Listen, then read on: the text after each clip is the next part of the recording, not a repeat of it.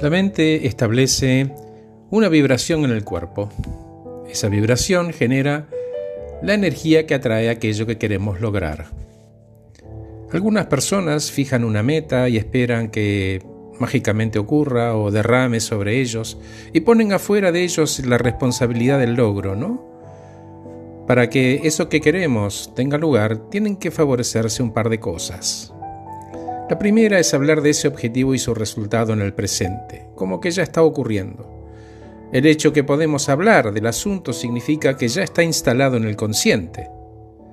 Y la segunda es involucrarnos emocionalmente con el objetivo, abrazarlo, soñarlo en el presente.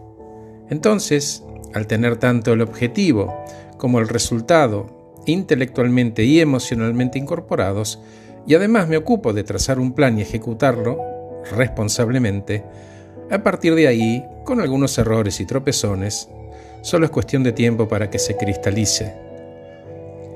¿Y cómo toma forma?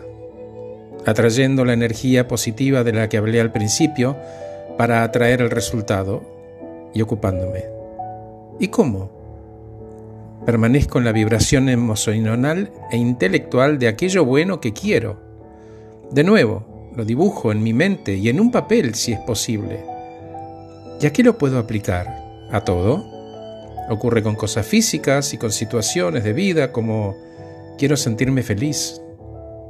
Solo puedo atraer aquello que está vibrando en la misma frecuencia genuina y positiva que yo emano, amoroso conmigo, amoroso con los demás. Si estoy en la vibración positiva correcta, atraigo aquello que quiero y además acerco a las buenas personas que van a facilitar eso, que las cosas buenas pasen y se manifiesten pronto en mí.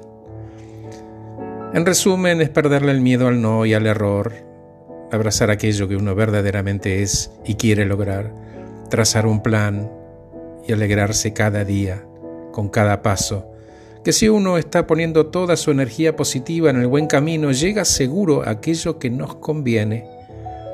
Confío en mí, me respeto, me cuido, vibro en una frecuencia amorosa y alejada del maltrato me honro.